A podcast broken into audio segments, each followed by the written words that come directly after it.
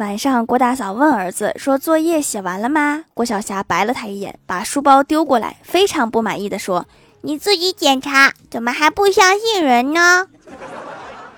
郭大嫂忙着陪笑脸说：“做完就好，快去睡觉吧。”然后郭大侠认真的检查了儿子的作业，果然一点儿都没做。